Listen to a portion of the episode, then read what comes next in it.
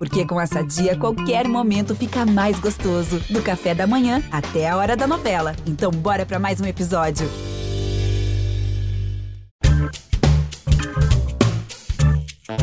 Olá, eu sou Edmilson Ávila e este é o um novo episódio do podcast que desenrola o Rio para você.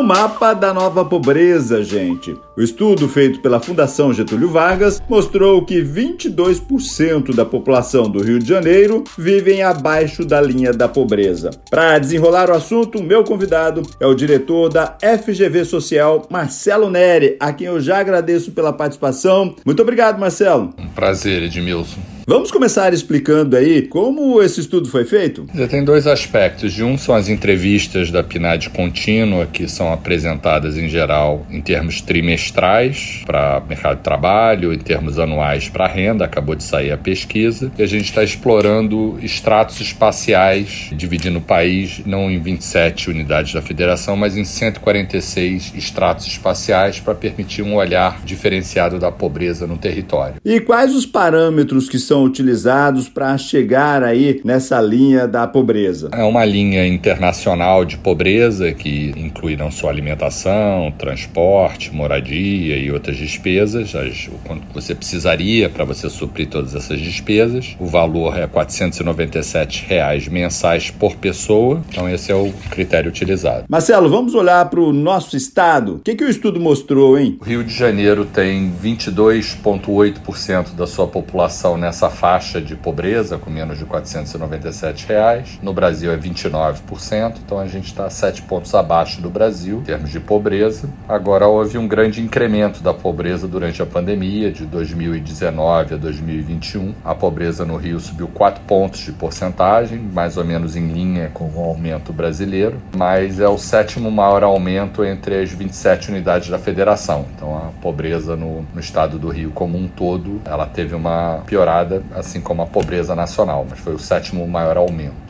E comparando o estado do Rio de Janeiro com os outros estados, onde é que nós estamos? Nós estamos na posição 19 entre 27. Quer dizer, se a gente fosse o 27, seria a menor pobreza. Nós estamos em 19, temos, vamos dizer, oito lugares para ser o menos pobre a, a percorrer tem 18 estados, unidades da federação mais pobres que Rio de Janeiro. Fala pra gente aí, olhando para todas as nossas regiões, nós temos diferenças, né? Baixada Fluminense, Norte, Noroeste. Como é que está essa situação no nosso estado? Se a gente olhar, vamos dizer, Duque de Caxias, Nova Iguaçu, é 33 em Nova Iguaçu, a região de Nova Iguaçu, incluindo outros municípios do entorno. Duque de Caxias é 30. No norte do Rio de Janeiro, que é uma, uma região tradicionalmente mais pobre, mas está tendo os efeitos do petróleo, é 26, ou seja, já é menor do que dentro da periferia do Grande Rio. Se a gente olhar o, o vale do, do Rio Paraíba, Costa Verde, que são áreas tradicionais, tem uma pobreza próxima com essa do norte do Rio de Janeiro, tem uma inversão ao longo das décadas, né? A região dos lagos, 22,6, o arco metropolitano de Niterói com São Gonçalo, Tanguá, Itaboraí, essa região Maricá, tem 21%. Niterói é uma das cidades com maior renda no Brasil, então isso puxa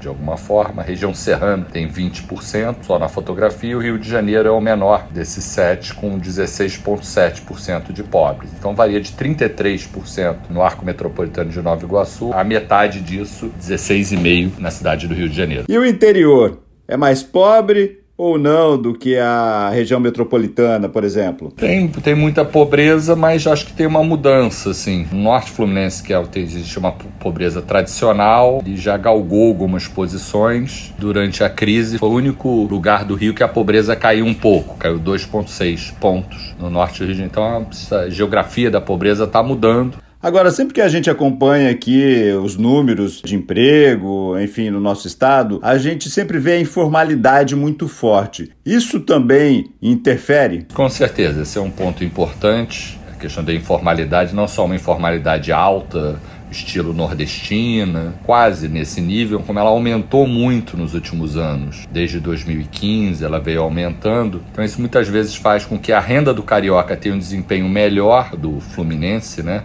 do que o PIB porque muita gente está fazendo bico, está se virando para conseguir garantir o sustento da família. A informalidade é, é, um, ela não é só muito alta, como ela cresceu muito mais no estado do Rio de Janeiro do que no Brasil. Isso, inclusive, dificulta a arrecadação fiscal para gerar políticas sociais. É um problema em si a informalidade fluminense. Por causa da informalidade, tem sempre muita gente entrando e saindo do mapa da pobreza? Tem muita gente entrando e saindo. Infelizmente, na pandemia, teve uma saída de pessoas quando o auxílio emergencial foi instituído, mas ela durou pouco. Se criou uma espécie de uma montanha russa da pobreza. A pobreza caiu muito. Se eu pegar no Brasil, saiu de 65 milhões para 42 milhões em seis meses, quando o auxílio foi instituído, só que depois ela voltou a 72 milhões, assim. Agora, pelo estudo aí, o Rio caminha no mesmo ritmo do país quando o assunto é pobreza?